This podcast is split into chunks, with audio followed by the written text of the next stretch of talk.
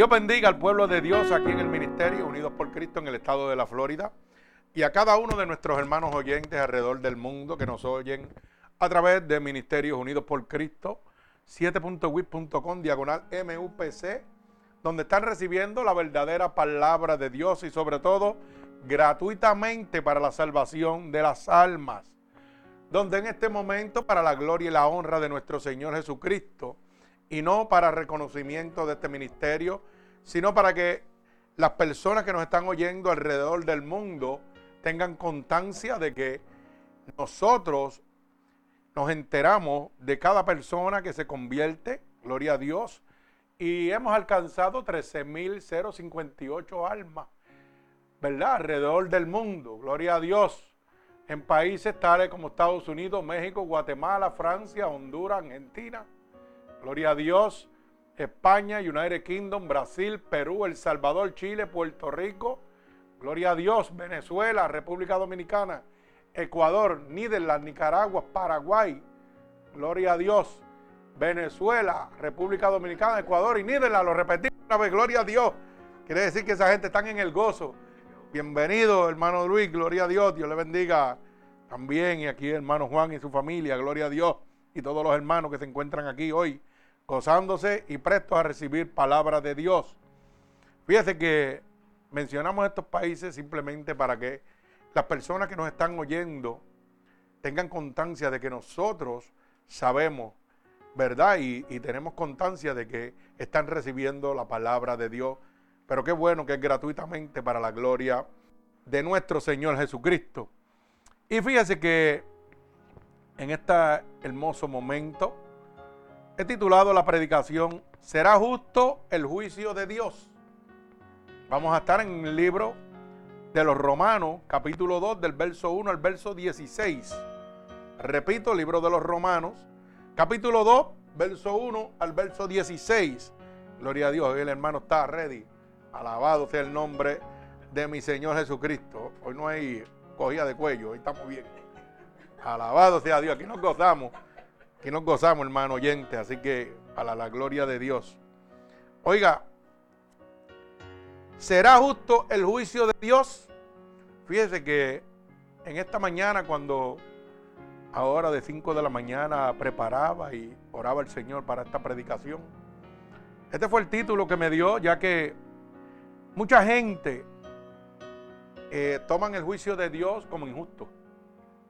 Injusto porque llevan una conducta adversa a la que Dios ha dejado establecida para la salvación.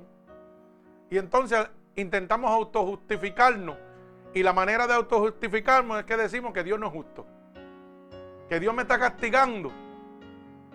Pero qué erróneo estamos cuando la palabra dice claramente que Dios nos da un libre albedrío para hacer lo bueno o hacer lo malo. Y de acuerdo a la decisión que yo tome, va a ser la consecuencia que recibiré. Y esto me preocupaba mucho. Y yo decía, wow, Señor, Tú me has inquietado por esta predicación, ¿verdad? ¿Será justo el juicio de Dios? Porque hay mucha gente engañado. Hay mucha gente que están predicando un evangelio adverso al que Dios ha dejado establecido y están enseñando unas falsas herejías, unas doctrinas que no van conforme a la palabra de Dios. Pero gloria a Dios que en este lugar predicamos la Biblia dice. Por eso es bien importante y siempre algo, amigo oyente, a los que están aquí, que siempre tomen anotaciones y conjuguen esta predicación con la palabra de Dios, con la Biblia. Lo busquen en la Biblia, no el pastor dice, si la Biblia dice realmente eso. Porque por gente que a todo le dicen amén, es que hay una autojustificación personal de que Dios no es justo conmigo. Porque le enseñan cuatro disparates, lamentablemente, y dicen amén, que así sea. Y lamentablemente estamos viviendo eso. Yo no creo bajo ningún concepto de que en la casa de Dios debe haber un tiempo de entrada y un tiempo de salida. No creo que debe haber una predicación corta, una predicación larga. Pienso que el Espíritu de Dios es el que da de acuerdo a la necesidad de los que están ahí y de los que están recibiendo al mundo. Y si usted viene dispuesto a recibir palabra de Dios, créalo, que Dios va a derramar de su poder. Ahora, si usted viene a novelear, pues tiene problemas serios. Porque sabe qué va a suceder, que como dice la palabra, oiré lo bueno, pero haré lo malo. Porque no está prestando atención al Evangelio de Dios. Hay gente que visita las iglesias y piensan que, ah, cumplí ya. No, hermano. Usted sabe que cada vez que usted pisa la casa de Dios y oye palabras de Dios, oiga bien, es una notita más que tiene apuntada para cuando vaya delante el juicio de Dios. Donde Dios le va a decir, tal día, tal hora estuviste ahí. Mi siervo habló y no me hiciste caso. Tenga cuenta. Hoy todos los que estamos aquí, los que me están oyendo alrededor del mundo, están siendo grabados en la cámara de Dios. Dios está poniendo, mire, esa grabación ahí para cuando usted vaya delante del tribunal de Dios, no tenga excusa. Ya que nadie podrá tener excusas delante del tribunal de Dios. Donde todos, no solamente uno, todos vamos a comparecer. Seamos convertidos o no seamos convertidos. Seamos hijos de la desobediencia o seamos hijos de Dios, tenemos que ir delante de la presencia de Dios. Así que hermano, gócese alabe a Dios, glorifique a Dios, abra su corazón para que Dios derrame de su palabra y de su poder, gloria a Dios, sobre la vida de cada uno de nosotros. Yo siempre tomo anotaciones, ¿sabe por qué? Porque mi retentiva no es muy buena. Yo puedo leer una cosa en este momento y a los dos minutos ya no, no se me queda ahí. Sí, lamentablemente es así. Pero ¿sabe qué? Mientras estoy preparando y Dios me va dando, yo voy apuntando para que nada se vaya al espacio, nada se pierda. Cosa que si hay un cocotazo para usted, te lo coge bien. Alabado sea el nombre de Dios. Sonría si puede, que está en el gozo. En el nombre de Dios, ¿verdad? Sí, sí, por si el Señor nos da un par de cocotacitos, pues que no me olvide dejarlo, porque voy a tener serios problemas con Dios. Mi alma alaba al Señor. Eso es así. Mi amada esposa dice que mi cocotazo lo voy a recibir yo. Pero gloria a Dios. Después que venga del Señor, que así sea. Gloria al Señor para la corrección de nosotros. Así que vamos a la palabra en el libro de Romanos, capítulo 2, del verso 1 al verso 16. Y voy a orar por esta poderosa palabra. Señor, delante de tu bella presencia, ya que tu palabra dice que donde hayan dos o más reunidos en tu nombre, ahí tú estarás. Por eso en este momento te pido, Espíritu Santo de Dios, que tomes esta palabra y la envíes como una lanza, atravesando corazones y costados, pero sobre todo rompiendo todo yugo y toda atadura que Satanás, el enemigo de las almas, ha puesto sobre tu pueblo a través de la divertización del Evangelio. Úsanos como canal de bendición. Permítenos ser ese instrumento útil y abre la luz del entendimiento a todo aquel que reciba esta poderosa palabra. Te lo pido en el nombre de Jesús y el pueblo de Cristo dice amén. Leemos la palabra de Dios en el nombre del Padre, del Hijo, del Espíritu Santo y el pueblo de Dios continúa diciendo amén. Dice así la palabra de Dios en el libro de Romanos capítulo 2 verso 1 al verso 16. Por lo cual eres inexcusable, oh hombre, quien quiera que sea tú que juzgas, pues en lo que juzgas a otros, te condenas a ti mismo. Porque tú que juzgas, haces lo mismo. Mas sabemos que el juicio de Dios contra los que practican tales cosas es según su verdad. Y piensas esto, oh hombre, tú que juzgas a los que tal hacen y haces lo mismo que tú escaparás del juicio de Dios? ¿O menosprecias la riqueza de su paciencia y longanimidad, ignorando que su benignidad te guía al arrepentimiento? Pero por tu dureza y por tu corazón no arrepentido, atesoras para ti mismo ira para el día de la ira y de la revelación del justo juicio de Dios, el cual pagará a cada uno conforme a sus obras. Vida eterna a los que perseveran, a los que perseverando en bien hacer, buscan gloria y honra e inmortalidad, pero ira y enojo a los que son contenciosos y no obedecen la verdad, sino que obedecen a la injusticia. Tribulación y angustia sobre todo ser humano que hace lo malo. El juicio primeramente, el judío primeramente y también el griego. Pero gloria y honra y paz a todo aquel que hace lo bueno, al judío primeramente y también al griego. Porque no hay acepción de personas para con Dios, porque todos los que sin ley han pecado sin ley también perecerán, y todos los que bajo la ley han pecado por la ley serán juzgados. Porque no son los oidores de la ley los justos ante Dios, sino los hacedores de la ley serán justificados. Porque cuando los gentiles que no tienen ley hacen por naturaleza lo que es de la ley, estos, aunque no tengan ley, son ley para sí mismos, mostrando la obra de la ley escrita en sus corazones, dando testimonio su conciencia y acusándoles o definiéndoles sus razonamientos. En el día en que Dios juzgará por Jesucristo los secretos de los hombres conforme a mi evangelio. El Señor añada bendición a esta poderosa palabra de Dios. Bendecimos el santo nombre de nuestro Señor Jesucristo. Fíjese, como titulé al principio esta predicación, ¿será justo el juicio de Dios? Y yo le pregunto, hermano oyente, y a los hermanos aquí en el templo, ¿Usted piensa que el juicio de Dios es justo? ¿Que Dios es un Dios justo?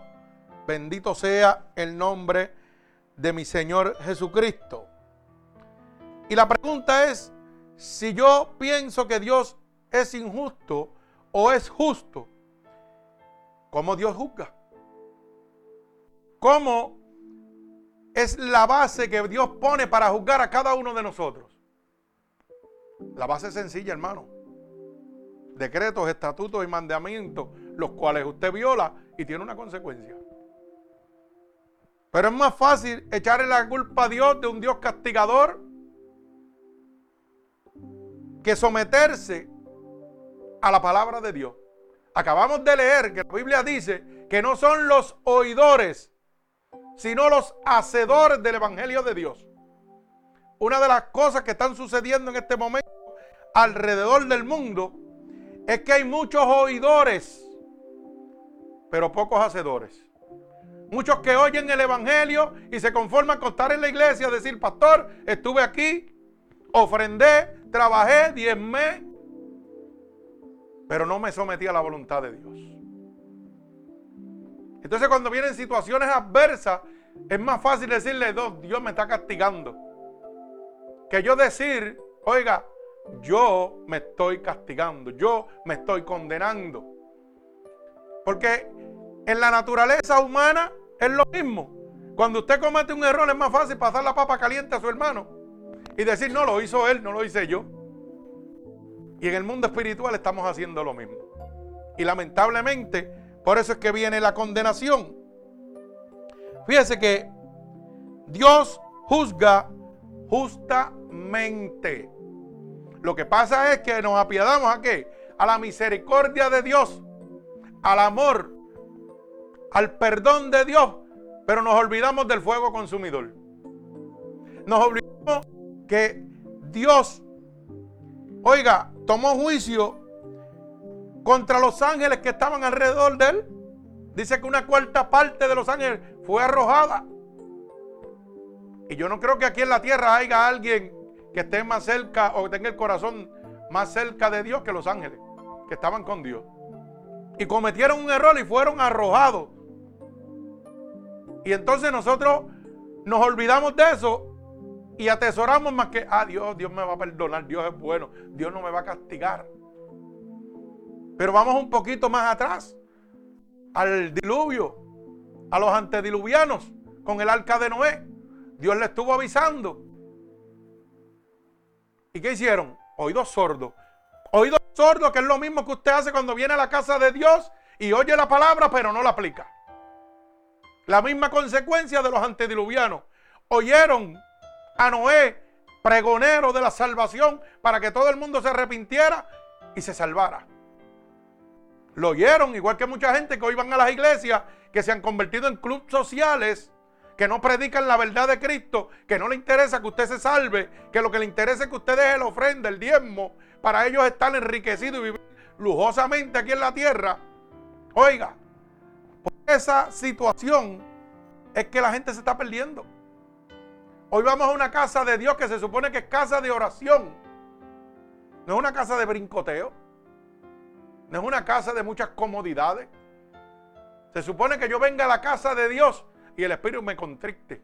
Porque usted sabe que cuando yo salgo allá afuera, estoy en el mundo del diablo. Y Satanás me está testando cada segundo de mi vida.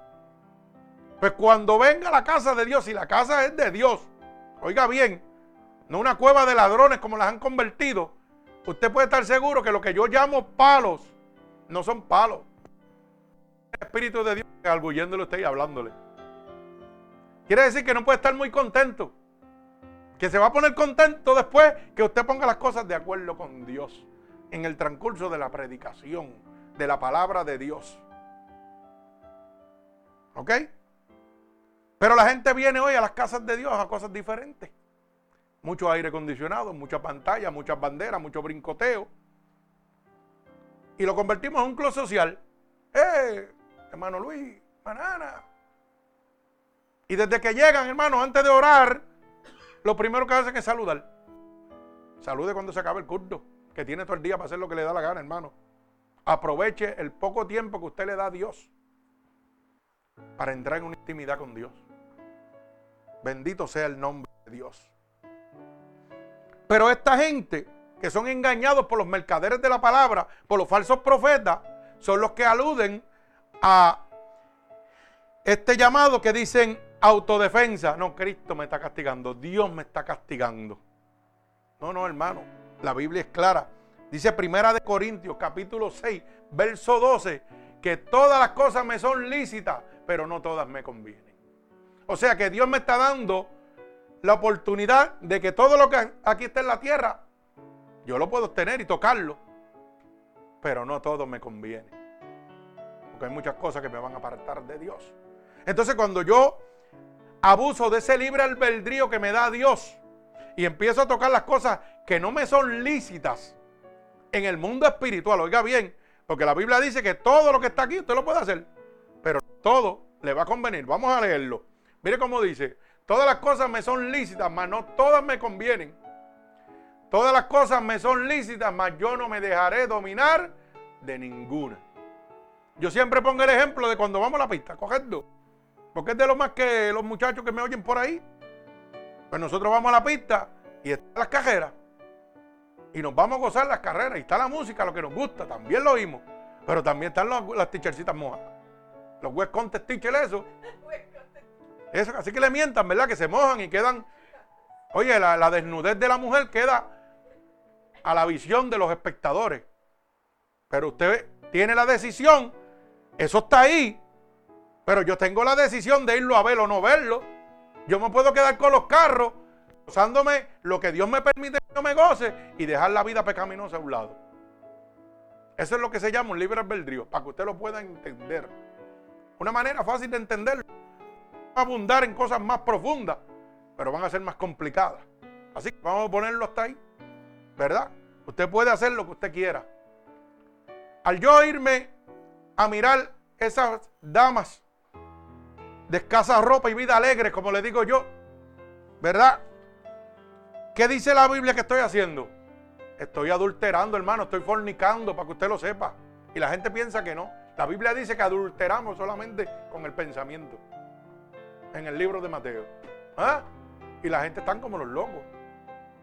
Lo que pasa es que usted tiene que entender. La primera visión no adultera. La segunda con codicia, ahí entra el adulterio. Porque usted no es un caballo que anda con gringola, hermano. Usted va a pasar por un lugar donde está en un mundo pecaminoso. Oiga bien. Y crea lo que usted va a mirar. Porque usted no es, un caballo, como dije, que tiene una gríngula y no puede mirar.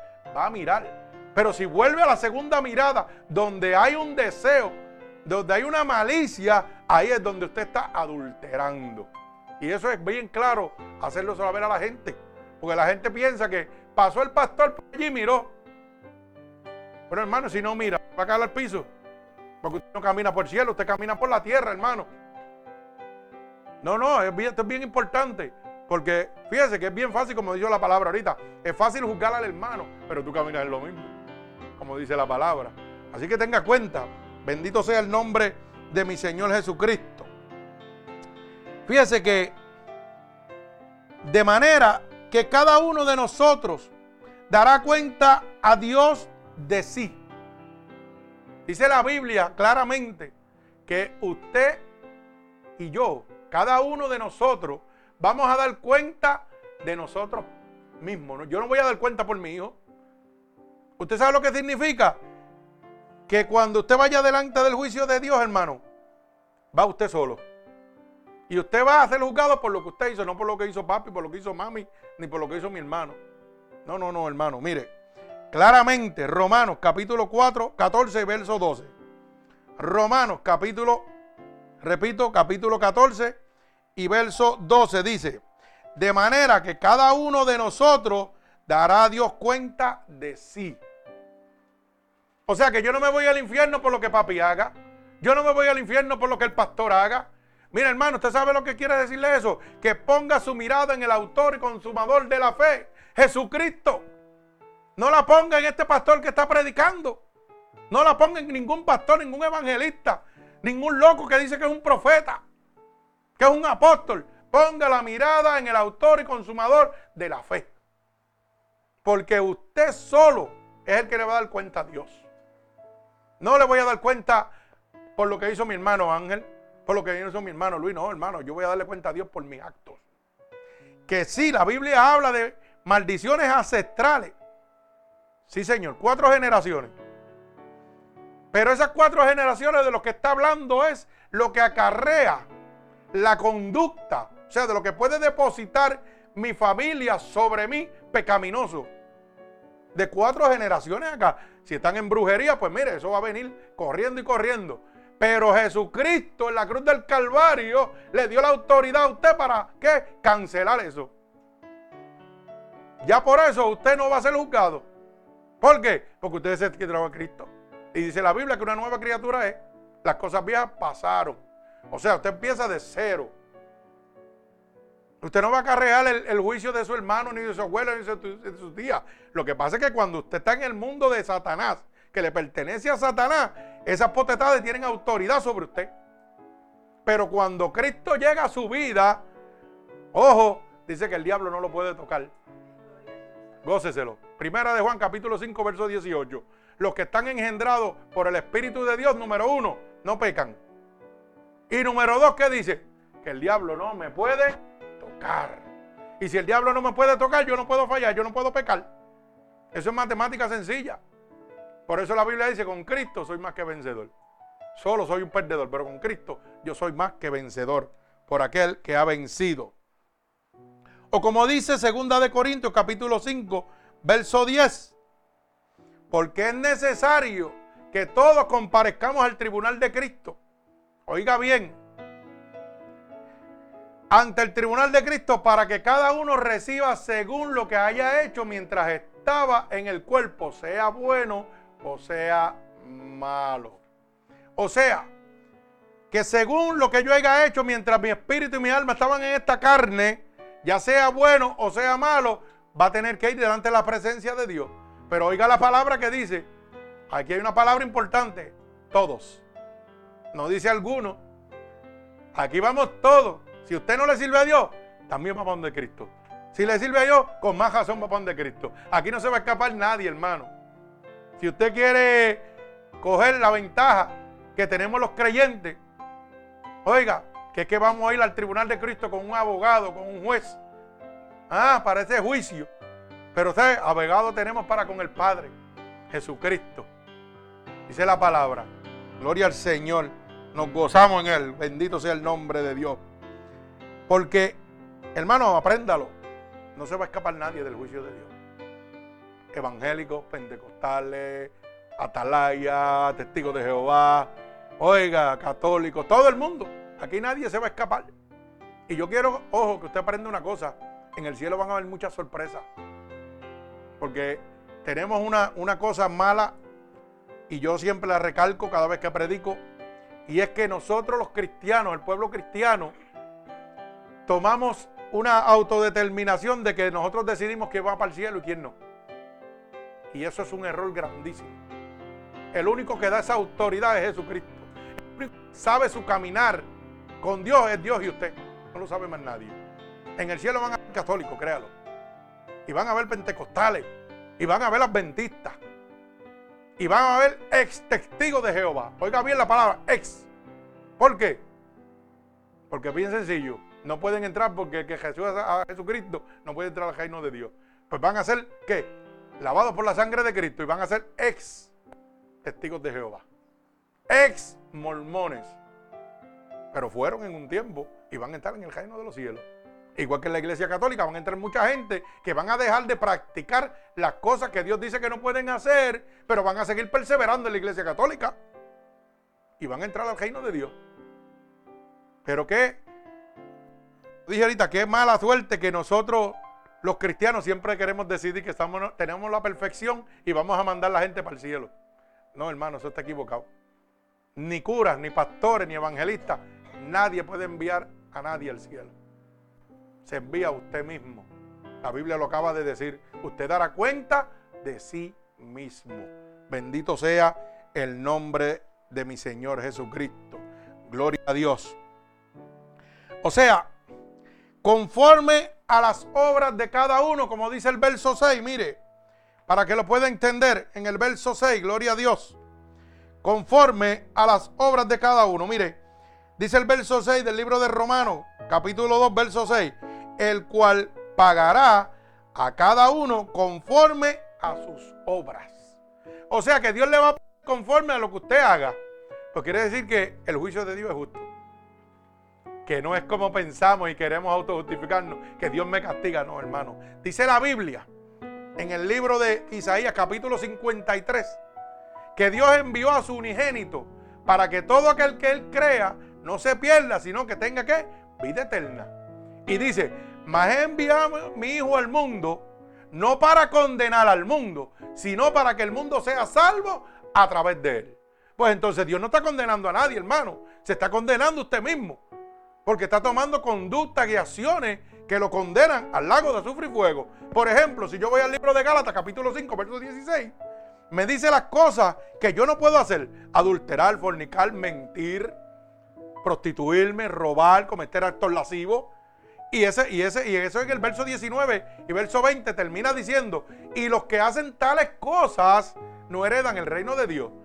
Pues entonces Dios no lo está castigando, Dios te está dejando un manual para que tú puedas entrar al reino de Dios, pero no puedes violar la ley. Tienes que someterte a la ley de Dios. Si vas al libro de Apocalipsis, capítulo 21, verso 8, dice que los cobardes, los incrédulos, los fornicarios, los hechiceros, los adólatras, oiga, y dice, y todos los mentirosos, ¿ah? los magos, oiga, dice que todos los mentirosos no entran al reino de Dios. Entonces Dios está castigando, se está castigando usted. Cuando yo voy a la hechicería, a la brujería, ¿quién me manda? Voy yo por voluntad propia. Cuando yo voy a fornicar y quiero pegarle un cuernito, como dicen a la mujer, ¿alguien me empujó? No, nadie no me empujó, hermano. Me fui yo. No, fíjese, porque es así, estamos hablando porque hay veces que si, mire, si yo le hablo a usted con mucha teología, con mucha homilética, con mucha prepotencia y mucha sabiduría, usted no va a entender ni papa. Yo tengo que hablarle como usted puede entender. Español, claro, blanco y negro. Y a veces mucha gente se ríe, pastor, pero usted dice unas cosas, no que yo tengo que hablar para que usted lo entienda, hermano. Cuando yo le pego un cuernito a la mujer, oiga, es porque me dio la gana de yo hacerlo. No es porque Dios me empujó a eso. Dios no me castiga, no me castiga porque Él fue el que me mandó. Me estoy castigando yo porque yo tomé la decisión. Buena mujer la que tenía en casa. Si me dio con irme a eso, pues tengo problemas. Gloria a Dios que Cristo llegó a mi vida. Alaba. ¿Ah? Y me cambió. Antes lo hacía, hoy no. Hoy estoy en victoria para la gloria de Dios. Ella siempre dice, no conmigo, no, no contigo. Gloria a Dios, antes, en mi vida, en mi vida antes de, pues si no, no me dan café, alabe. Dioses, hermano, gloria a Dios. Pero es la realidad, hermano. Cuando usted se, se va al alcoholismo, cuando se va a la drogadicción, cuando se va al homosexualismo, al lesbianismo, Dios no lo está castigando, se está castigando usted porque la ley está establecida. Mire, hermano, si usted pasa una zona escolar y dice 20 millas por hora, cuando usted pasa, el guardia lo detiene y le da un, boleto. ¿De quién es la culpa? ¿Suya del guardia? Es suya, ¿verdad? ¿Por qué? Porque viola la ley. Pues entonces, hermano, si usted viola la ley de, de Dios, ¿quién es la culpa? ¿De Dios o es suya? Pues es suya. No justifique su autoconducta de errónea que lleva para, para justificarse. Usted violó la ley, pues tiene una consecuencia, hermano. Así es el mundo de Dios y así es el mundo en la tierra. Así que goces en el nombre de mi Señor Jesucristo. Mire, Pablo declara que toda injusticia de los hombres no tiene excusa. Tú que juzgas a otros haciendo lo mismo, te condenas a ti mismo. Eso es lo que está hablando en el verso 1. Oiga bien para que usted lo pueda entender. Por lo cual eres inexcusable. ¿Usted sabe lo que significa inexcusable? Que usted no tiene excusa delante de Dios. Por eso yo le dije una vez que hay cinco argumentos que hay que eliminar de nuestra vida para poder entrar al reino de Dios. Y siempre se los acuerdo. La duda tiene que matarla. La excusa el temor, el miedo y la queja. Si usted elimina esos cinco argumentos, va a ver la gloria de Dios, hermano, créalo. Porque mientras usted esté poniendo excusa, hermano, usted va a seguir una vida pecaminosa. Créalo. Porque la excusa me mantiene en las manos de Satanás. Para que usted lo sepa. Lo que pasa es que cuando Dios dice que nosotros somos predestinados por Dios, cuando usted es un alma de salvación, oiga, usted va a pasar el Niágara en bicicleta, pero se va a salvar. Porque ¿sabe lo que hace Dios? Cuando usted se pone medio telco, medio, medio potrón, como digo yo, oiga, y no quiero ir de Dios, pues Dios le dijo, oh, sí, tú vas a estar así, pues ahora yo te voy a poner en condición para que vuelvas a mí. Y te hace pasar por unas situaciones, ya sean amorosas, ya sean de salud, ya sean de lo que sea, para que aprendas a amar a Dios, para que vuelvas a los brazos de Dios. ¿Por qué? Porque cuando estás en esa situación, hermano, todo el mundo te ha fallado, todas las cosas del mundo no dan resultado y lo único que te queda es Dios. ¿Y sabe qué? Dios se pone en acción cuando tu corazón gime. Oiga bien esa palabra. Dios se pone en acción cuando tu corazón gime. Ay, santo, siento la presencia de Dios. No cuando la boca, porque con tu boca me alaba, pero tu corazón está bien lejos de mí. Pero cuando tu corazón gime, Dios se mueve a tu favor. Dios empieza a enviar ángeles que tiene aquí en la tierra, siervos, servidores de Él, para venir a buscarte nuevamente a los brazos de Dios. Pero tiene que salir ese gemido de aquí, no de aquí, hermano. Y cuando ese gemido sale de aquí, la conversión tuya nuevamente a Cristo es eterna. Créalo. Bendito sea el nombre de Dios. Mi alma alaba al que vive y reina. Dios es bueno. Así tú que juzgas a otro, pero estás haciendo lo mismo, ¿sabes lo que estás haciendo? Te estás condenando tú mismo. Por eso la palabra dice, oye, Saca primero la viga que tienes en tu ojo antes de mirar la pajita que tiene el hermano.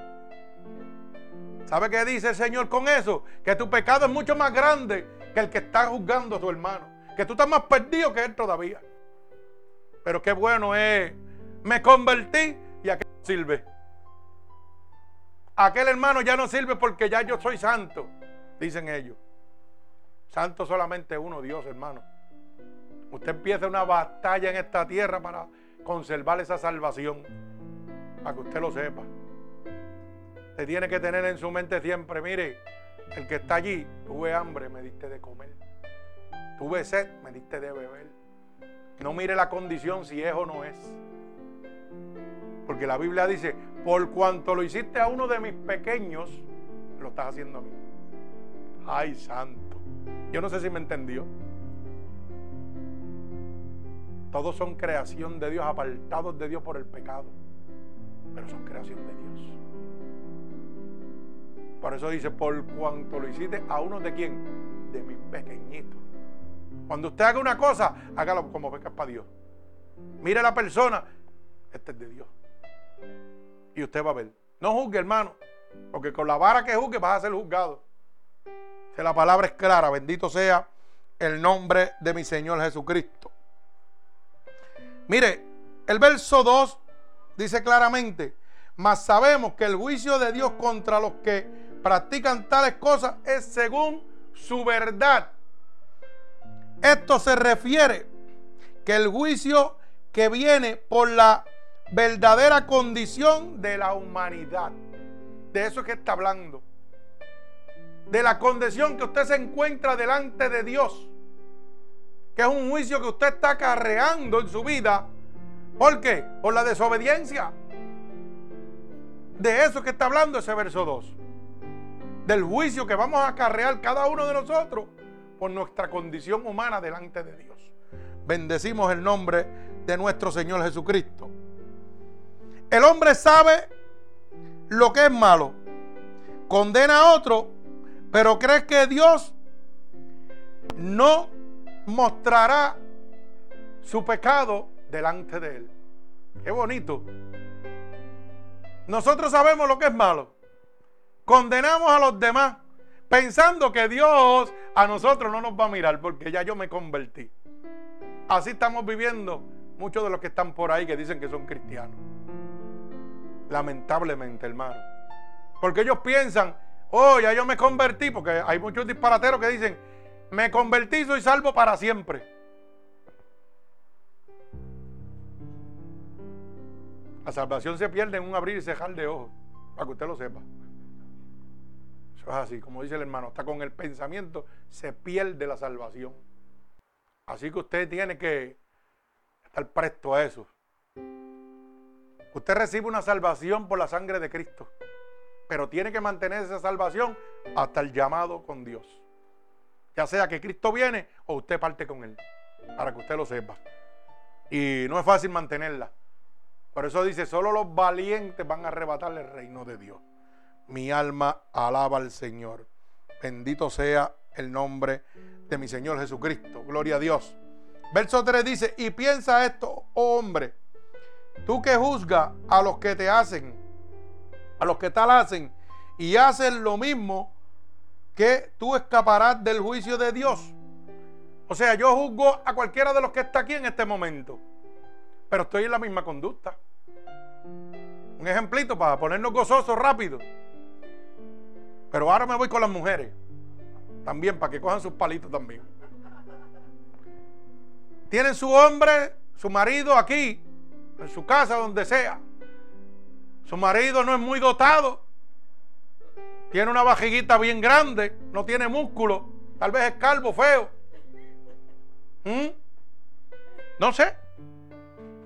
Pero pasa un land de león, como eso de que uno mienta, ¿verdad? Mucho musculoso, mucho pantalón pegado, mucha fuerza, mucha juventud, mucha vitalidad. Y los ojitos se le van. Pero usted lo hace, mire, calladito. Mira por encima el hombre y que su marido no lo vea. Pero no solo que su marido no lo vea, que no lo vea el vecino, ni la amiga, ni, los hermanos de la iglesia. Ay, ya está. Ya se lo gozó, ya se lo alimentó en su mente. ¿Mm? Pero entonces cuando está en la iglesia, ve una hermanita que sin, oiga, sin vergüenza ninguna mira y dice, ay, mira para allá. Esa hermana se lo comió con la vista. Pero ¿y el que tú te comiste la semana pasada? A oculta. ¿Se te olvidó? Hermano, nos reímos, pero esto es una realidad. Esto es una realidad. Y el que usted se comió la semanita pasada, ¿acaso no están en el mismo pecado ustedes dos? El pecado no tiene magnitud, la condenación es la misma. Adulterate con tu mente, te vas para el infierno. Así de fácil. Le hago este ejemplo porque el ser humano es un especialista en dividir el grado del pecado. Como que el grado tiene una altitud, el pecado tiene una altitud para los malos y una Sí, porque el bueno no es ninguno. Si peca no hay bueno ninguno. Así se justifica el hombre. Por ejemplo, vas a la tienda y vas a Walmart y abres una, bolsita de dulce. Te come el dulce, pero ese dulce se, paga por libra.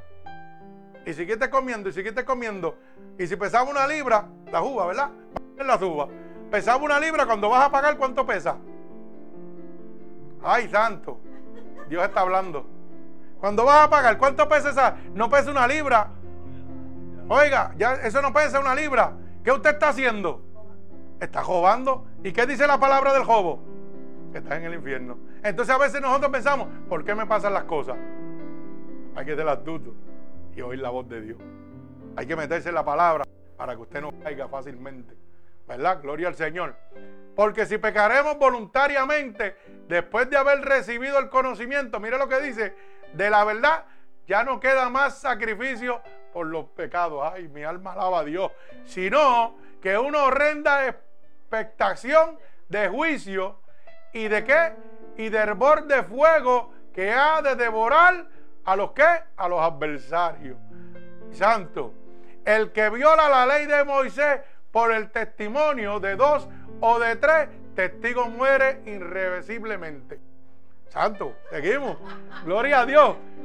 Cuanto mayor castigo pensáis que merezca, merecerá el que pisoteara al Hijo de Dios y tuviere por inmundicia la sangre del pacto, el cual fue santificado e hiriere afrenta al Espíritu de gracia. Lo que estamos hablando, cuando usted recibe la salvación, todavía decimos, gloria a Dios. Pues conoceremos al que dijo, mía es la venganza, yo daré el pago, dice el Señor. Y otra vez el Señor jugará a su pueblo. Estamos suaves, estamos suaves. ¿Ah? ¿Lo dejamos ahí? Gloria a Dios, este es el último. Y horrenda cosa cae en las manos de un Dios vivo. Diga bien, eso es palabra de Dios. Está en el libro de los Hebreos para que vaya gozando. Y es lo que estoy hablando ahora mismo. Después de usted haber sido lavado por la sangre de Cristo, usted empieza esa vida pecaminosa, ahí tiene la consecuencia. Horrenda cosa es caer en las manos de un Dios vivo. Así que tenga cuenta, gracias hermano. Bendecimos el nombre de Jesús. Así que cuando vaya a pagar, lleve la bolsa completa. No lleve la mitad, hermano, porque va a tener problemas. Piense que va a caer en las manos de un Dios vivo. Así hermano. Crea lo que es así. Y déjeme decirle más, porque así me vienen las cosas. Cuando yo predico, Dios me tira cosas así. Y no sé por qué voy a decir esto. Pero a veces compro una cosa, la uso y la devuelvo. ¿Y sabe qué pasa? Que estoy acarreando problemas en mi vida porque estoy trayendo el engaño a la vida. Voy a Walmart y la devuelvo y digo, esto no sirvió. Mentira, ya le sacaste el provecho que necesitaba y la voy a devolver. Eso es un pecado premeditado.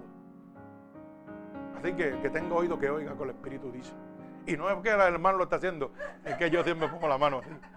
Yo siempre pongo la mano así y me gusta, ¿verdad? Que sienta los toques del Espíritu por ahí. Gloria al Señor. Pero crea lo que es así, hermano. Lamentablemente, hay muchas maneras, el diablo es astuto, es bien astuto. Por eso la Biblia dice claramente, astuto como la serpiente, pero manso como el cordero. Porque si alguien hay astuto, es Satanás. Ese es el rey del engaño. Y sabe cómo con lo subliminal, que significa lo que a mí me gusta, voy a pecar y voy a caer. Satanás no te va a dar nada que no te guste, te va a dar lo que te gusta. ¿Sabe por qué? Porque Él te conoce mejor que tú mismo porque tú le servías a Dios antes de servirle al diablo. Alaba alma mía Jehová. Dios es bueno. ¿Perdón? Al revés, primero le servía a Satanás ¿ah? antes que a Dios. Gracias, hermana, que es que yo me emociono y me pongo en el gozo. Así es Dios. ¿Usted sabe por qué pasa esto aquí, hermano? Porque aquí no hay un programa, aquí no hay una dirección. Aquí la dirección se llama Cristo. Y eso es probando, como dice la hermana. No, carajo. A ver si están despiertos. La hermana que me corrigió. Gloria al Señor. Nos gozamos en el nombre de Dios. Eso es así. Fíjese que el verso 4 nos muestra cómo menospreciamos la benignidad y la paciencia de Dios para que procedamos al arrepentimiento que significa rechazar los hábitos pecaminosos y volvernos a Dios. Mi alma alaba al Señor Jesucristo. De eso habla el verso 4. O menospreciáis la, la paciencia, la longanimidad, ignorando que su benignidad te guía al arrepentimiento. Mire, cuando un hombre de Dios va donde usted y usted menosprecia a ese hombre de Dios o le dice, sí, tal vez, no, más tarde. Usted que está despreciando a Dios. Está despreciando la oportunidad que Dios le está dando de arrepentirse y ser una nueva criatura. Él dice que viene como ladrón en la noche. Puede llegar ahora mismo. Gloria a Dios que llegar estamos aquí gozándolo en el nombre de Dios. Pero si llega en su sueño, mientras usted duerme, hermano, y usted no se arrepintió, y horas antes vino un varón de Dios y le habló de Dios, nunca rechace el llamado de Dios. ¿Sabe por qué? Porque el hombre tiene una cosa que se llama una conciencia acusadora. Y cuando usted duerme, esa conciencia le va a hablar. Y le va a rebalguir y le va a mostrar. Porque si algo tenemos nosotros es una conciencia acusadora. ¿Me explico? Cuando usted ve los muñequitos, un demonio y un santo hablándole en cada lado, ¿qué usted cree que es? Es Dios a, a través de su conciencia hablándole. No lo hagas, eso no te conviene. Y Satanás te dice, sí, hazlo, vas a gozar. Mira la consecuencia. Ahora me explico. Por eso es que su pasado, Dios lo echa a las profundidades, pero no se borra de su mente. Para que usted no vuelva atrás a la misma porqueriza de donde Dios lo sacó. Lo que hace Dios es que sana, cicatriza. Mire, cuando usted se da un tajo, usted bota sangre y le arde, ¿verdad que sí? Y le cogen puntos y tiene que usar hasta medicamentos del dolor. ¿Qué le da? Pero cuando eso cicatriza, años después, Usted se mira y dice, wow, no siento nada, nada ha pasado. Pero la cicatriz está ahí. Porque yo tengo mi cicatriz a corazón abierto. Y cada vez que me baño, me miro en el espejo, la veo. Pero ya no me duele. Y eso es lo que Dios hace con tu vida. Esa vida pecaminosa no te va a doler. Pero la vas a ver y no te va a doler. Y vas a poder seguir en victoria Tal vez si a mí me hubieran operado por un cáncer por estar fumando, cada vez que esa cicatriz, Dios me va a decir, no vuelvas a fumar. Mira lo que te pasó. Pero ya sanó la herida. Y eso es lo que Dios quiere hacer con nosotros por medio del arrepentimiento. Sanar nuestra vida pecaminosa. Darnos la única oportunidad de entrar al reino de Dios. Bendito sea el nombre de nuestro Señor Jesucristo.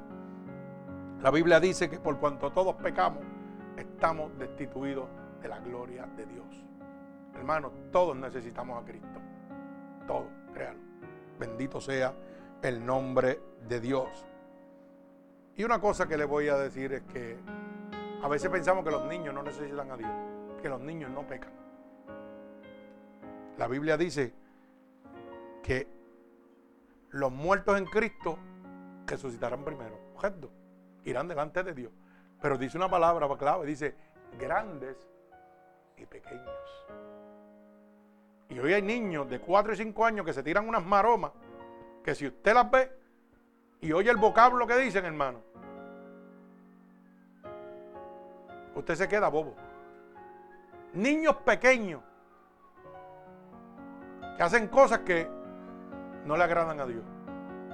Así que tenga mucha cuenta cuide y edifique su casa, como decía la alabanza ahorita, sobre la roca, Jesucristo. Bendito sea el nombre de mi Señor Jesucristo. Por lo tanto, los hombres continúan su rebeldía contra Dios. Están acumulando ira para ellos mismos. Hermano, cuando viene alguien a hablarme a mí de Dios, y yo me mantengo rebelde. No, ahora no, yo tal vez más tarde me convierto. Tal vez más tarde. Lo que estoy es acumulando ira hacia mí mismo. o si el juicio de Dios va a caer sobre mí.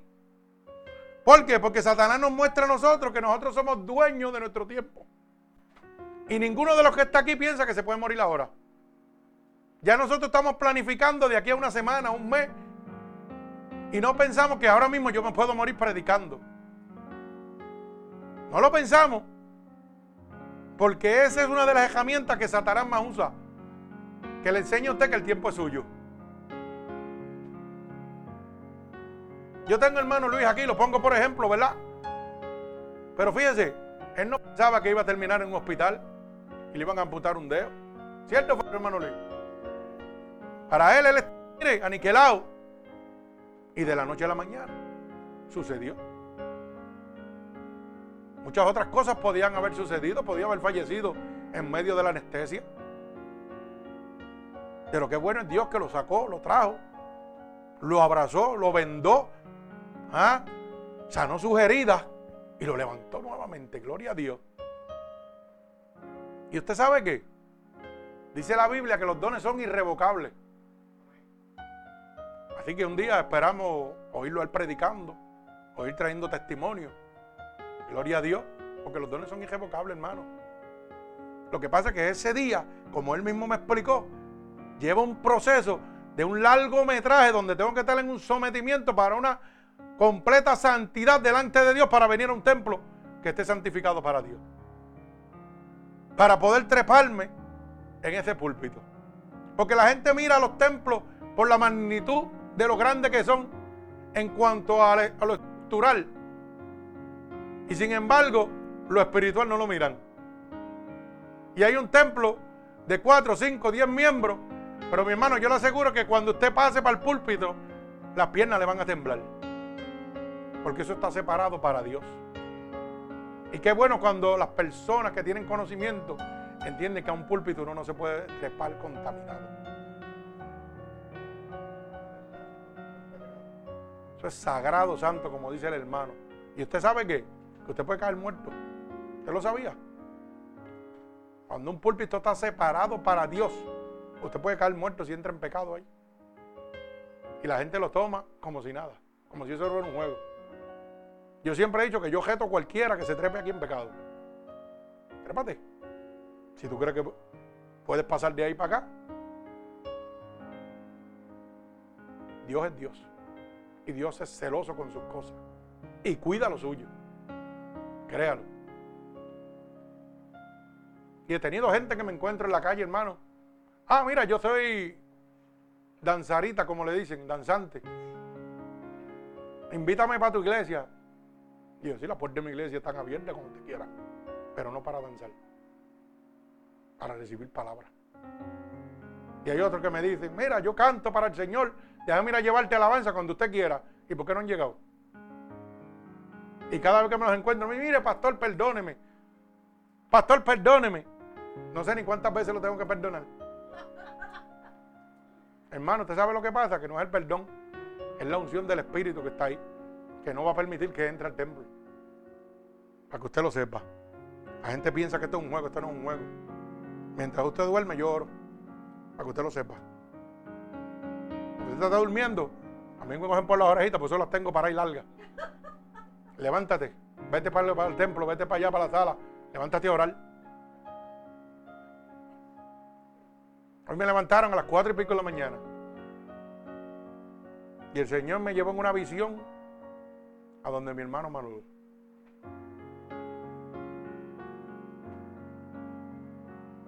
Yo no he podido ir porque realmente económicamente no tengo el dinero para ir, pero voy a ir. ¿Cómo lo voy a hacer? Yo no sé cómo lo voy a hacer, ni el vehículo, pero voy a ir. Porque ya es la segunda vez que Dios me jala la oreja. Y ese hombre está clamando por Dios allí. Dios es Dios, hermano. Aprenda a oír la voz de Dios. Aprenda a oír la voz de Dios. Bendito sea el nombre de mi Señor Jesucristo.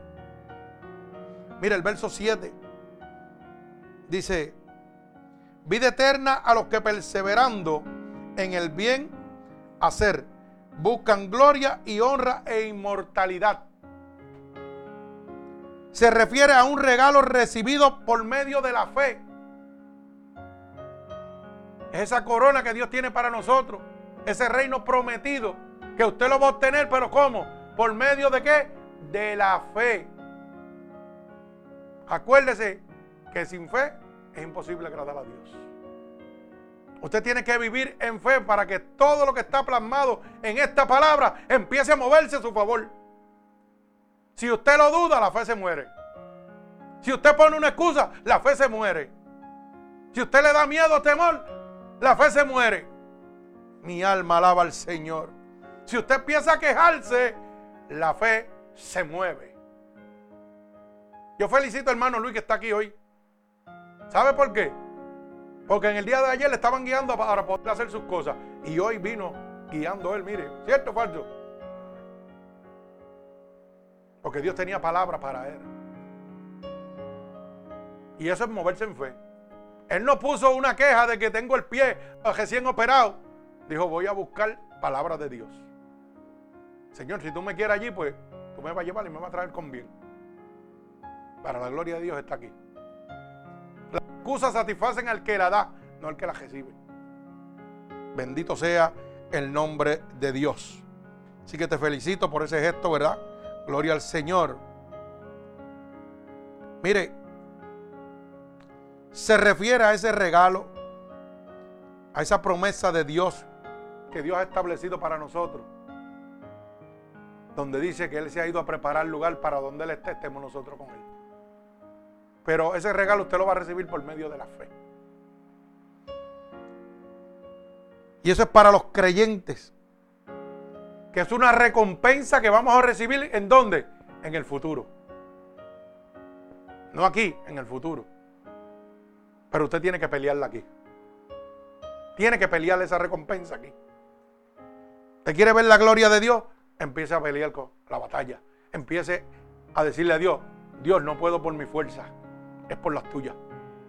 Haz como tú creas. Haz como tú creas. Hazlo. Y tú vas a ver cómo Dios empieza a moverse a tu favor. Bendito sea el nombre de Dios. En el verso 8 y verso 9 dice, pero ira y enojo a los que son contenciosos y no obedecen a la verdad, sino que obedecen a la injusticia. Oiga bien qué palabra. Ira y enojo. ¿Usted piensa que Dios no le dio ira? A Dios le dio ira, hermano, cuando sacó a la gente del templo. ¿Cómo lo sacó? ¿Lo sacó giéndose? No, hermano, le dio ira.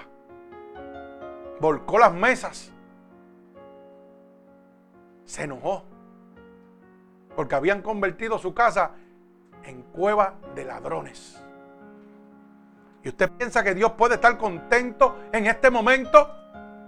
Donde más del 80% de las iglesias se ha convertido en cueva de ladrones, en templo de mercadería, donde no le interesa su alma en lo absoluto. ¿Usted cree que Dios puede estar contento, hermano?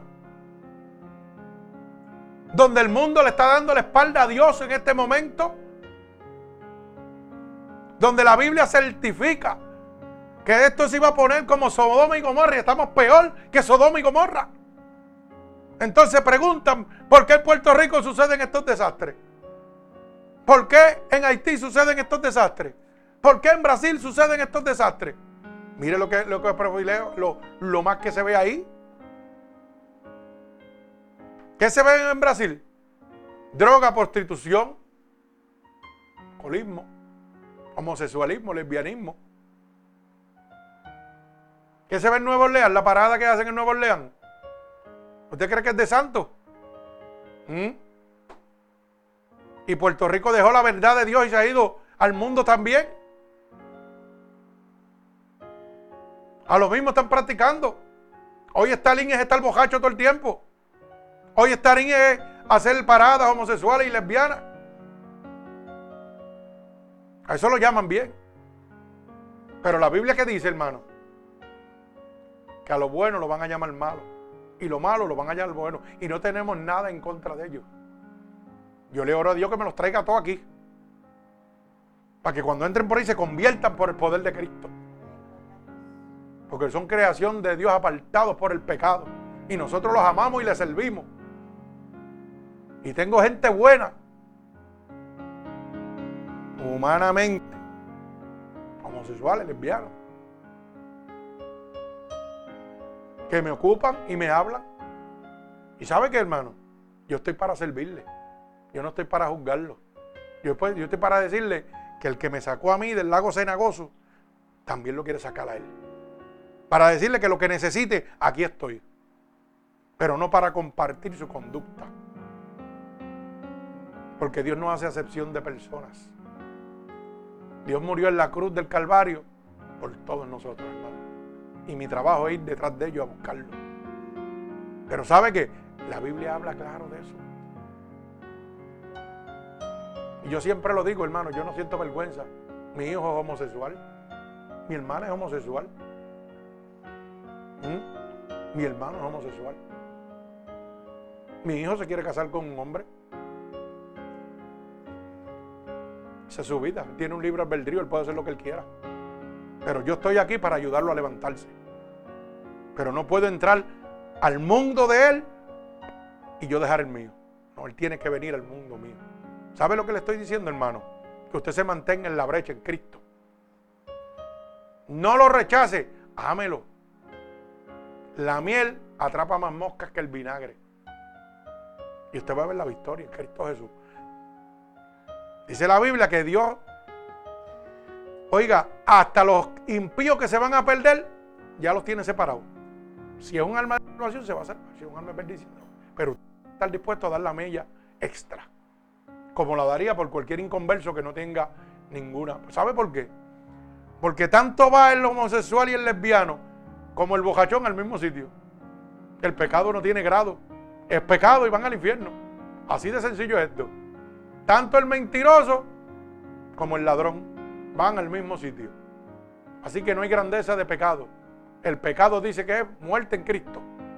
Pero qué bueno que culmine ese verso diciendo, pero la dádiva de Dios es vida eterna en Cristo Jesús, Señor nuestro. O sea que hay una oportunidad. Primera de Juan capítulo 3, verso 8 dice que el que practica el pecado es del diablo. ¿Cierto, hermano? ¿Es falso? Póngamelo ahí para que lo vean, porque me gusta que lo vean. Dicen que el que practica el pecado es del diablo. Pero mire qué bonito dice Primera de Juan capítulo 3 verso 8. Suerte que tengo mala retentiva, gloria a Dios. Mi alma alaba al Señor, ve que eso baja cuando Dios quiere. Oiga, pero mire cómo culmina ese verso. Pero para eso vino Dios a deshacer las obras del diablo. O sea que usted tiene una oportunidad. Mire, hermano, primera de Juan, capítulo 3, verso 8. El que practica el pecado es de quién? Del diablo. Porque el diablo peca desde el principio. Pero mire el mensaje de esperanza que hay en ese verso. Pero para eso apareció el Hijo de Dios para deshacer las obras del diablo. Alabado sea Dios. Qué bueno que tenemos el Espíritu Santo. Qué bueno que está aquí con nosotros. Y tenemos esa oportunidad de ser salvos por la sangre de Jesucristo que aunque yo esté en el lago cenagoso, tengo una esperanza de una mano que me va a sacar de las profundidades de las tinieblas y me va a traer a la luz admirable que es Jesucristo. Qué bueno es tener esa esperanza todavía. Por eso usted no puede rechazar a Cristo, hermano. No diga más, estoy joven para eso. No diga más, tal vez más luego, no sé. Agájate de Cristo. Por eso dice la palabra, oiga, Deja el pecado y agájate de Dios. Dice, busca a Dios mientras pueda ser hallado. Y deje el hombre impío su camino y vuelva a ser Jehová. Que es amplio en qué? En perdonar. Dice que si sus pecados fueran como el rojo en carnesí, como la lana blanca los haría. No importa la gravedad de su pecado, Dios te va a poner blanquito. Bendito sea el nombre de mi Señor Jesucristo. Gloria a Dios. Dios es bueno, hermano, para siempre es su misericordia. El egoísmo, la desobediencia. Oiga, experimentan el juicio de Dios.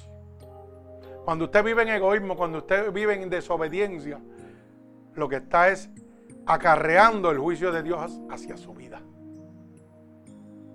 Hermano, mire, yo siempre digo esto. Prueba a Cristo, usted no tiene nada que perder.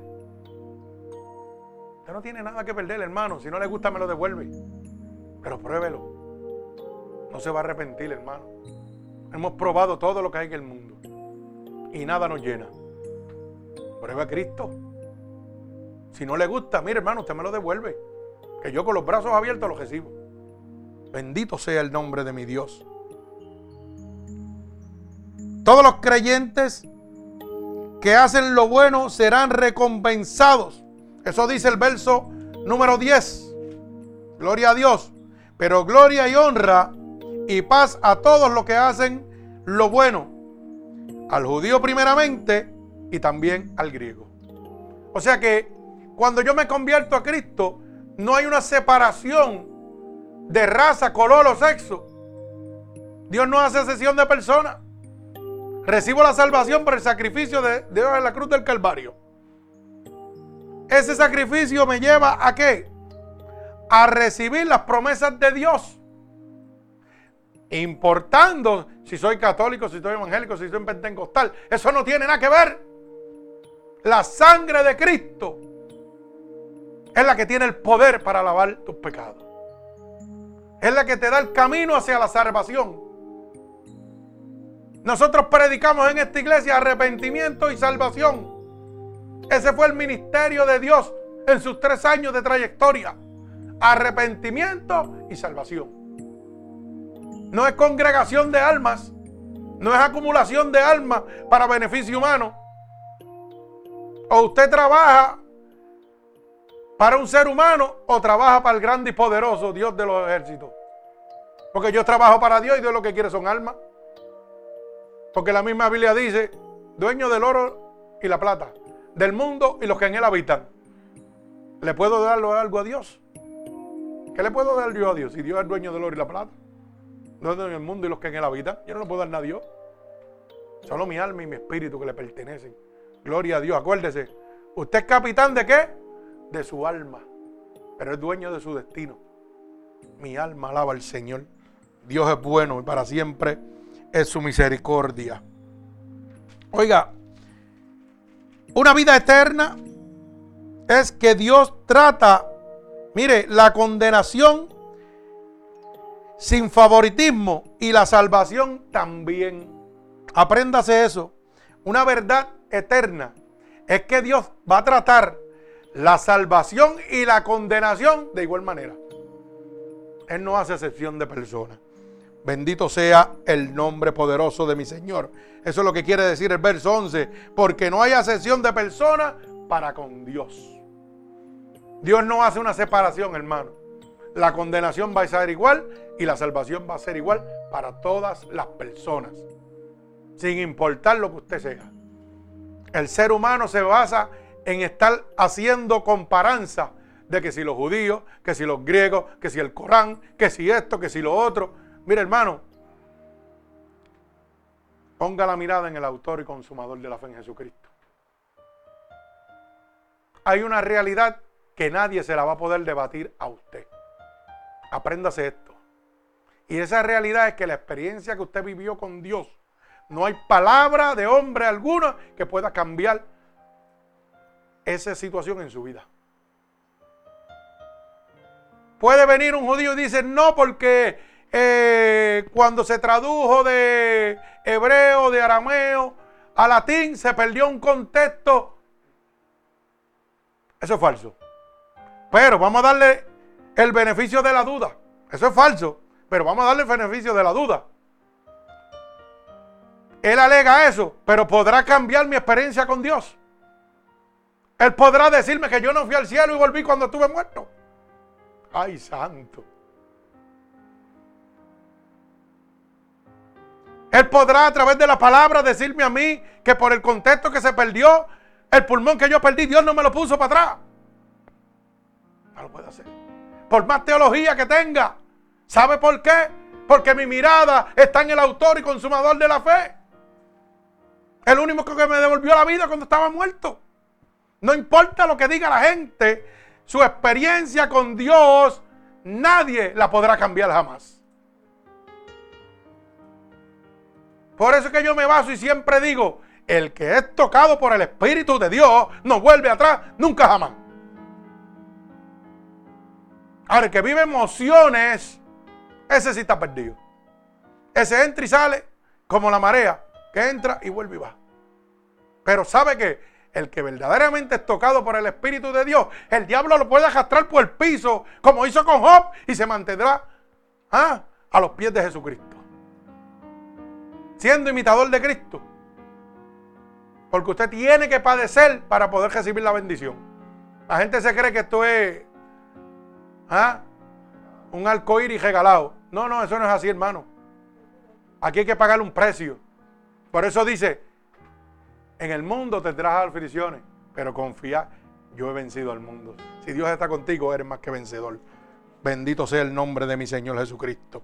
Gloria a Dios. No es suficiente saber la voluntad de Dios, sino los que obedecen su voluntad y practican su voluntad.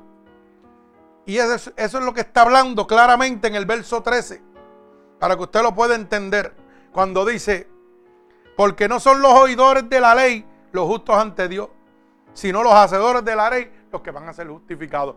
O sea que no es solamente, hermano, yo venir a la iglesia y oír la voluntad de Dios, que Dios tiene un, cielo para mí, que yo no tengo que pecar, que tengo que guardarme, que tengo que guardar los mandamientos para que Dios me bendiga. No solamente eso. Es hacer su voluntad. Cuando yo hago la voluntad de Dios, hermano, entro a un mundo sobrenatural porque para el hombre esto es imposible. Cuando yo me estaba muriendo, y me gusta repetir esto, porque todos los días hay gente en el mundo que me oyen, gente nueva. Y cuando yo me moría en aquel hospital, Dios me habló. Me llevó a la visión de sequía. Y fíjese que cuando me iban a ver al centro cardiovascular, en el centro médico, la gente me iba a ver y yo no estaba en el cuarto. Yo andaba por los cuartos con las máquinas agarradas. Máquina en mano derecha, mano izquierda, con los tubos ocho caminando cuarto por cuarto. Y diciéndole a la gente que Dios sanaba. Y yo muriéndome. Y los pronósticos, no podemos hacer nada por ti, te vas a morir. Y yo cuarto por cuarto diciéndole a la gente que Dios sanaba. Mi esposa es testigo, ella está ahí. A mí yo no estaba en el cuarto, estaba predicándole a la gente. Muchas veces de las que fueron a verme. Y muchos pensaron y dijeron de que Dios te habla. Si tú estás loco, tú te estás muriendo. ¿Y cómo tú vas a decir que Dios sana? Pero ¿sabe qué? Yo no lo dudé nunca. Yo le creí a Dios. Y de esa manera fue que Dios mató la primera argumento que mataba la fe, la duda. Y yo tengo que matar la duda en ti para que puedas entrar al mundo sobrenatural de Dios. Y me lleva el libro de Ezequiel. El, profeta Isaías, Dios le dice, vete y dile a Ezequiel que hoy vengo por él, que se prepare. Isaías va donde Ezequiel. Y Ezequiel le dice, Dile a Dios que yo he sido fiel con Él. Que yo he sido justo. Que todo lo que me ha dicho yo lo he hecho. Que por favor me añada 15 años más de vida. Y el profeta Isaías va donde Dios nuevamente. Y le dice lo que seguía. Le había dicho. Y regresa. Y Dios le dice a Isaías, ahora vete y dile que le añado 15 años más de vida. Pero ¿y por qué Dios le añadió 15 años más de vida, hermano? Hay un punto clave ahí. La obediencia. Y yo le dije a Dios, ellos dicen que yo me voy a morir, pero yo quiero que tú me añadas 15 años igual que le hiciste sequía. Porque yo soy fiel contigo. A pesar de que me estoy muriendo, sigo predicando la palabra. Y le hablé con autoridad de lo profundo de mi corazón. ¿Y sabe qué hizo Dios? Mandó mi pastor y oró por mí y oró por mi esposa y caímos en bendición los dos. Me llevaron después que me levanté a hacer un estudio.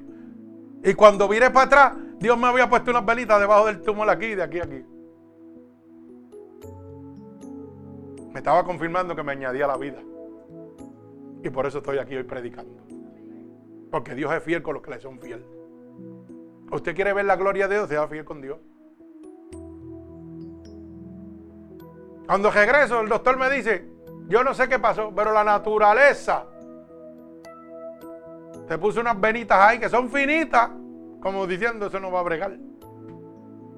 Y yo le dije, para usted la naturaleza, para mí es el Dios vivo que yo le sirvo.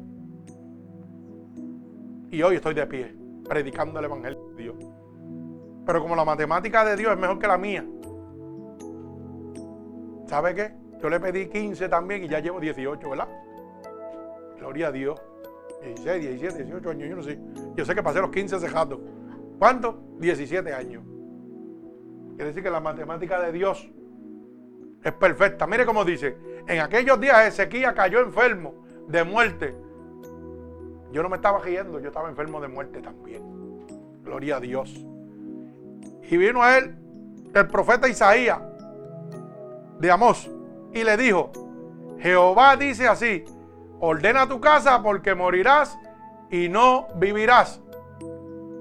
Entonces él volvió su rostro a la pared y oró a Jehová y dijo, te ruego, oh Jehová, te ruego que hagas memoria de lo que he andado delante de ti, en verdad y con íntegro corazón, y que he hecho las cosas que te agradan. Y lloró Ezequiel con gran lloro, gloria a Dios.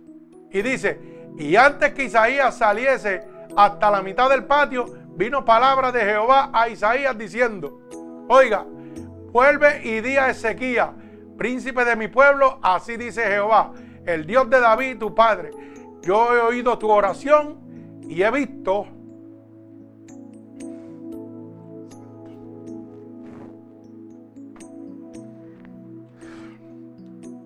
Santo Dios.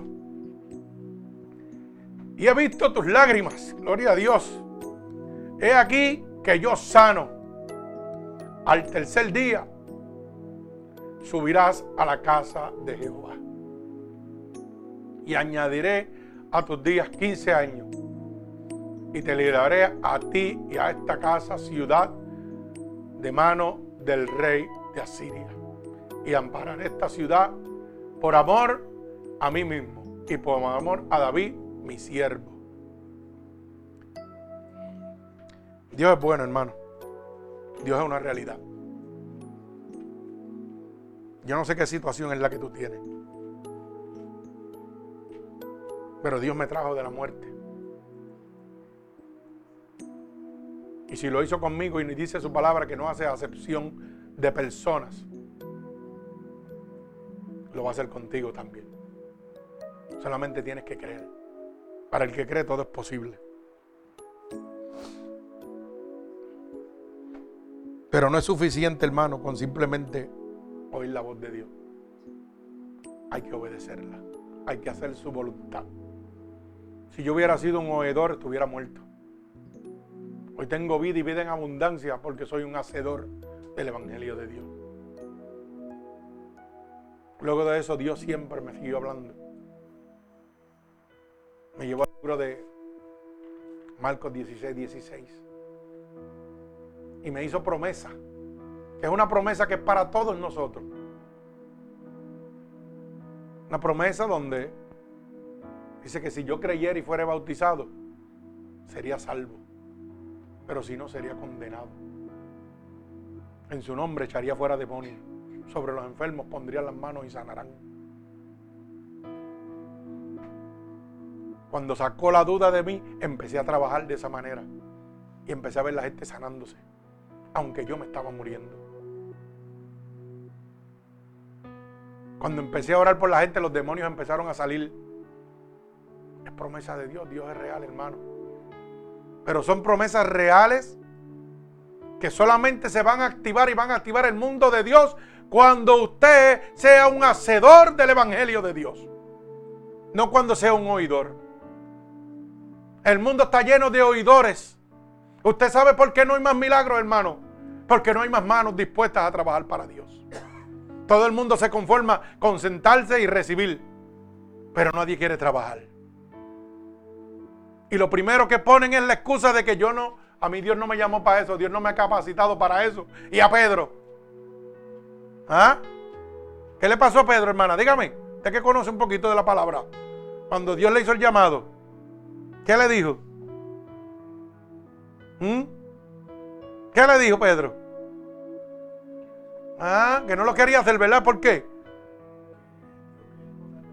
Ah, exactamente. Dijo que no, que no lo podía hacer porque era, mira, no podía ni hablar bien. Era tartamudo. Puso una excusa. ¿Y qué hizo Dios? ¿Le dio la bendición a quién? A Pablo, un asesino de cristianos. Alaba alma mía Jehová. Ahora vas a levantar tú las iglesias en Efesios y dale por ahí para abajo. Pero sabe, ay santo, siento la presencia de Dios. Pero ¿sabe qué? Pedro con todo y su excusa no se pudo librar. Porque cuando Pablo murió, al que le tocó seguir la obra fue a Pedro. ¿Sabe lo que estoy diciendo, hermano? Que por más que usted coja, usted lo que va a trazar es el plan de Dios, pero no lo va a evitar. Si usted es plan de salvación, usted se va a salvar. Lo que pasa es que en medio de ese de eso, que mucho cocotazo cogemos. ¿Mm? Pero el plan de Dios nadie lo puede evitar. Porque dice la palabra de Dios que los que Dios tiene en sus manos, ni el diablo se los puede arrebatar para que usted lo sepa. Lo que Dios ha predestinado para usted, ni Satanás, ni las tinieblas, ni los principados lo van a evitar. Bendito sea el nombre de Dios. Por eso aquí hoy hay gente que se han convertido a Cristo. Y Dios ha estado hablándoles desde mucho tiempo. Y hay mucha gente en el mundo que me están oyendo ahora mismo. Y Dios le está diciendo, vuelve a mí. Vuelve a mí. Porque por más que corra, tienes que terminar conmigo. Te estoy evitando el juicio, el castigo. Solamente tienes que declarar a Cristo como tu único y exclusivo Salvador. Mire, el hombre tiene una conciencia acusadora. Y estoy culminando. Por más que usted haga, yo le voy a dar este ejemplo. Por más que usted haga las cosas, oiga bien, cuando usted hace algo que no está correcto, su conciencia lo va a traicionar.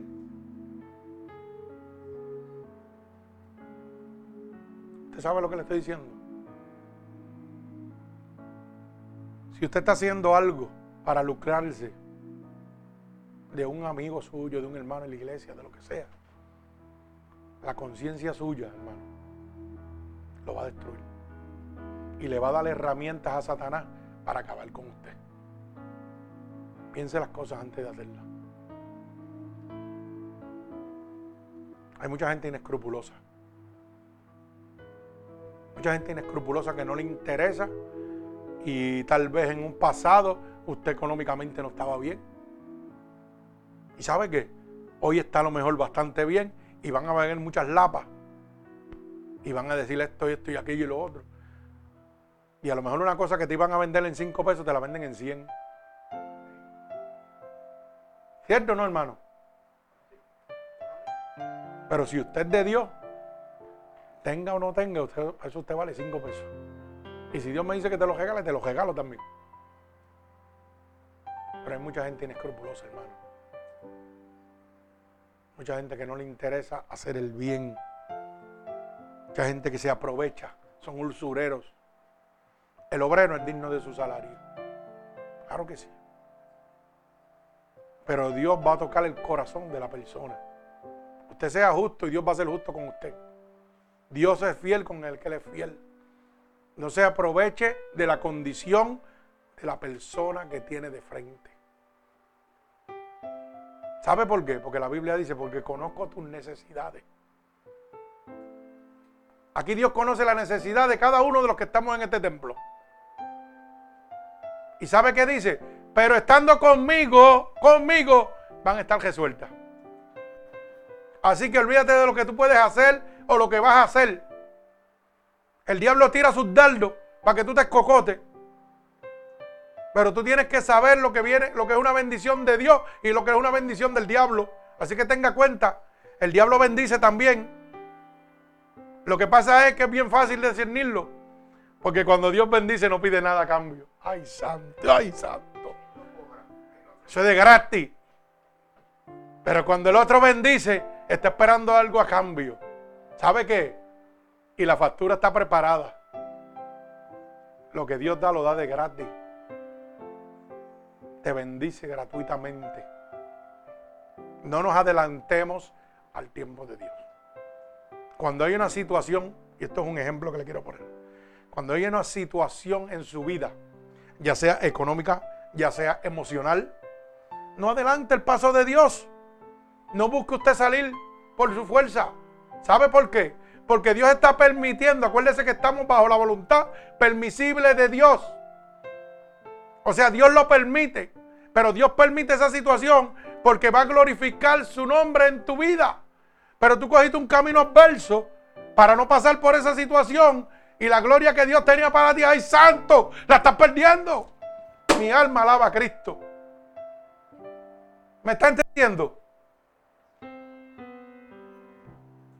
Eso se llama adelantarse al plan de Dios. Usted no se puede adelantar al plan de Dios. La única manera de yo ver la gloria de Dios es vivir la circunstancia que Dios está proveyendo. Si yo no tengo agua, para que lo pueda entender, no hay agua, no tengo agua. Dios la tiene toda. Pero es más fácil ir al decirle, dame agua que tú tienes. Que decirle a Dios, Dios, yo confío y tengo fe que tú vas a llenar mi jarra de agua. Porque es más fácil bregar con lo que tú ves, pero con lo que no ves. ¿Ah? Pero el Dios que yo le sirvo es un Dios que trabaja en lo que qué? En lo que no se ve. Y lo que no se ve es qué? La fe. La certeza de lo que yo espero, la convicción de lo que no se ve. Yo veo en mi vida, oiga, yo espero que esa jarra de agua se llene, aunque no lo estoy viendo. Pero yo humanamente tomo la decisión de irle al vecino. Y lo que Dios quería mostrarme lo perdí. Ay, santo. ¿Me explico? ¿Me entienden o no me entienden? Las situaciones es la gloria de Dios para nosotros, hermano. No trate de escapar de ella, vívala. Si llega una enfermedad, afronte la enfermedad. Diga, Señor, tú eres Dios de sanar. Mete mano. ¿Me duele? Sábana. Brega conmigo. No se adelante al plan de Dios. Déjalo ahí quieto. Y usted va a ver la gloria de Dios en su vida. A veces decimos, Pastor, pero mí Dios no me habla. Pero sí que cuando te va a hablar te le va. A mí Dios no me habla. Ay, yo no veo la mano de Dios, pero si está poniendo una situación para ver la mano de Dios y te le vas a y tú rompes la situación, lo que Él ha provocado para bendecirte, tú lo dañas. Con tus actitudes lo dañas. Y te pones a merced de Satanás. Entonces decimos, doy un escalón y... No, hermano. El cristiano padece, pero padece en gloria. ¿Usted sabe por qué? Porque el padecimiento va a llegar, pero el dolor no. Alaba alma mía Jehová. Porque toda mi carga se la pongo yo, papá. Cuando va a pasar algo, papá, Estoy en medio de esto, pero tu palabra dice que contigo soy más que vencedor. Pero qué fácil es leerlo en la Biblia y no vivirlo. Cuando llega la situación me desespero y trato de arreglar el problema yo, en vez de dejar que el problema se resuelva bajo la voluntad de Dios para ver la gloria de Dios en mi vida. Y entonces poder decir con orgullo, con Cristo soy más que vencedor. No importa lo que venga, con Cristo soy más que vencedor. Eso es una palabra muy fuerte. Eso es solamente para valientes. Bendito sea el nombre de Dios. Dios no solo juzgará los hechos de los hombres, sino que también sus intenciones y sus secretos. Alaba alma mía Jehová. Mire cómo está, lo dice en el libro Primera de Corintios. Gloria a Dios, Primera de Corintios, capítulo 4, capítulo 4 y verso 5. Dice, así que no juzguéis nada antes de tiempo, hasta que venga el Señor, el cual aclarará también lo oculto. Ay, santo. O sea que no hay nada oculto que no haya de ser que manifestado, que haya de salir a la luz. Oiga bien, de las tinieblas y manifestará las intenciones de los corazones. Y entonces cada uno recibirá su alabanza de Dios. O sea que, a pesar de que juzga nuestras vidas, también nuestras intenciones y lo oculto. Por eso cuando yo hago un llamado, hermano, lo primero que le digo a usted, váyase para atrás. Vaya para atrás, denle un backflip, ¿qué le llaman, verdad? Un backflip, perdón, eso mismo. Debe un backflip de eso. ¿Sabe por qué, hermano? Porque hay cosas en secreto que usted no se las ha entregado a Dios todavía. Dios las sabe, pero usted tiene que entregárselas. Dios las conoce porque no hay nada oculto. No hay nada oculto para Dios. Pero ¿sabe qué? Tiene que declararlo de aquí. Señor, ¿sabes lo que yo hice en mi pasado? Lávame con tu sangre. Yo no quiero que el enemigo tenga un argumento para estar morturando y tirando y tirándome. Porque mientras usted no sea libre totalmente, hermano, Satanás va a tener herramientas para darle. Pero qué lindo cuando yo digo, ¿sabe qué? Visítame, yo hice esto, esto, esto, esto, esto, esto. Y no me acuerdo, Señor, pero refrescame la memoria de algo que yo sé que a ti no te agrada. Y hay veces que nosotros sabemos lo que a Dios no le agrada, pero no lo queremos sacar del baúl, del baúl de los recuerdos. Ah, porque sentimos vergüenza. Pero ¿por qué tú sientes vergüenza de una cosa que Dios ya sabe? Dios lo sabe, Dios lo que quiere que tú se lo digas. Señor, perdóname por eso. Y no es delante del hombre, hermano, es delante de Dios. El único que perdona pecados se llama Cristo. Y es tan sencillo, simplemente tienes que declararlo con tu boca. Declárale a Dios que Jesucristo es tu Salvador. Cree en tu corazón que realmente se levantó de entre los muertos y que por ese sacrificio, esa resurrección en la cruz del Calvario, mire, usted recibe la sangre de Cristo y es perdonado de todo pecado. Eso es lo único que usted tiene que declarar, hermano. Ábrale su corazón a Cristo, no a la iglesia, no al padre, no al cura, no al sacerdote, no al obispo, no, ah, no al evangelista, no al pastor. Ábrale el corazón a Dios en su intimidad. Cuando yo hago un llamado, hermano, usted se puede quedar ahí tranquilo sentado. O se puede parar. Y lo único que usted tiene que declarar es que Cristo es su Salvador. Lo demás pecaminoso, eso es entre usted y Dios. Eso no me interesa a mí. Eso es entre usted y Dios. Al que le importa eso es a Dios, no es a mí. Su pecado a mí no me importa. A mí me interesa que su alma vaya delante de la presencia de Dios. Así que Después de haber hablado y exponido esta palabra, expuesto esta palabra, le hago una pregunta. ¿Usted piensa que el juicio de Dios es justo? Yo creo que hemos dejado más que claro, versículo por versículo, que el juicio de Dios es más que justo. Acuérdese de esto y no lo olvide nunca.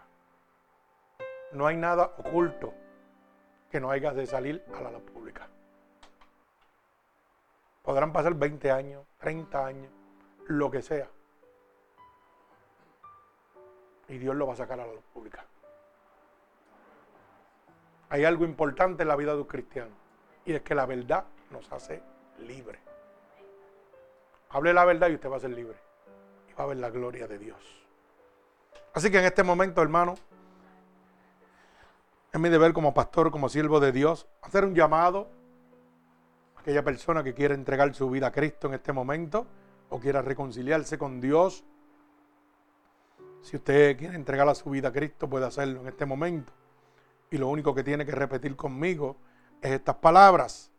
Así también a los hermanos oyentes, si alguien quiere aceptar a Cristo como su único y exclusivo Salvador, para que este juicio de Dios sea un juicio justo delante de usted, ya que para usted es la única persona que el juicio de Dios no es justo. Pues simplemente tiene que repetir conmigo estas palabras. Señor, hoy he entendido, Dios, que tu juicio es justo. Y te pido ahora mismo, Señor, que me perdone por todos mis pecados que he cometido a conciencia o inconscientemente. He oído que tu palabra dice que si yo declaro con mi boca que tú eres mi Salvador, yo sería salvo. Y yo estoy declarando con mi boca ahora mismo que tú eres mi Salvador. He oído que tu palabra dice que si yo creyera en mi corazón que tú te levantaste de entre los muertos, yo sería salvo. Y en este momento, Señor, yo creo dentro de mi corazón que tú sí te has levantado de entre los muertos. Por eso te pido que me escribas en el libro de la vida y no permitas que me aparte nunca más de ti. Padre, en el nombre de Jesús, hoy yo he expuesto la palabra que tú me has dado, Dios. Y te pido ahora mismo que te allegues a cada una de estas personas alrededor del mundo que te han recibido como su único y exclusivo Salvador.